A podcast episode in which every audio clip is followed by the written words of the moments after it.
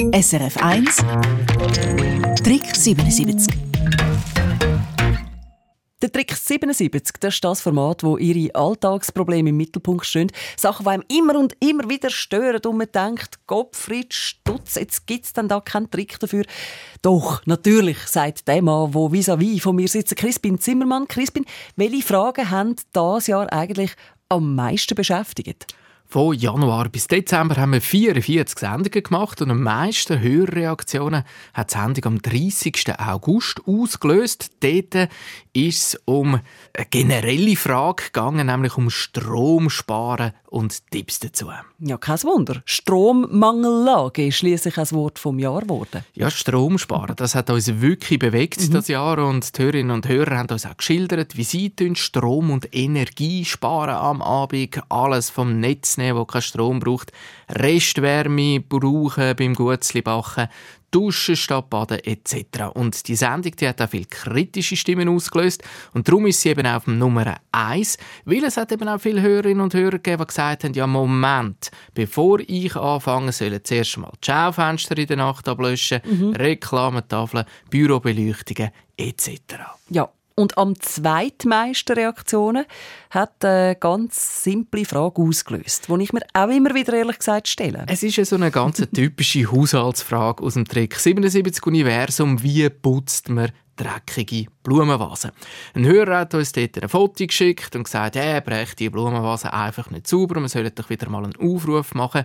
Und da setzen einfach die Hörerinnen und Hörer dann den Hebel an und sagen zum Beispiel, den Gebissreiniger nehmen sie für die Tabletten, wo sie einfach, ja, das ist, das ist gang und gäbe, oh, ja. da wird einfach über die Nacht haut man da so einen Tab rein und nachher sprudelt das vor sich an. Am Morgen schmeckt dann die ganze Blumenvase nach Menthol, wunderbar und ist sauber.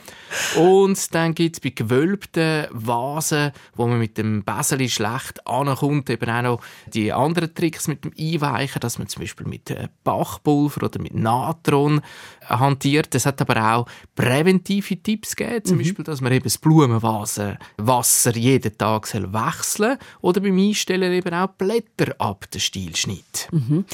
Jetzt machen wir das Podest noch voll. Welche Hörerfrage hat das ja dann am drittmeisten Reaktionen ausgelöst. Das war ganz eine spezielle Sendung.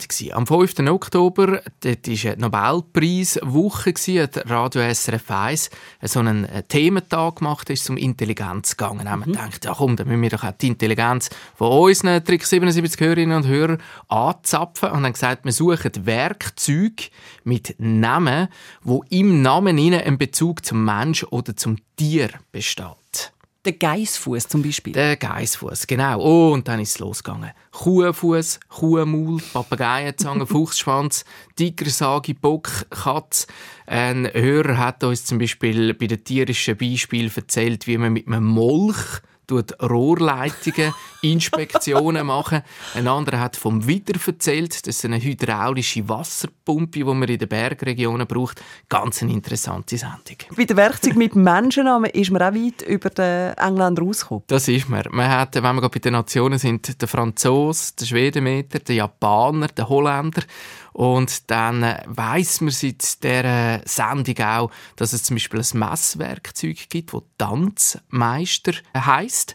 Oder wir wissen auch, dass man mit dem Waldteufel früher geschlagenes Holz verschoben hat. Alles in allem kann ich da einfach nur sagen, danke vielmals für Ihre Tipps in dem Jahr 2022.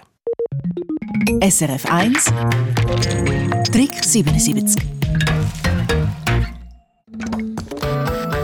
Eine Sendung von SRF1. Mehr Informationen und Podcasts auf srf1.ch.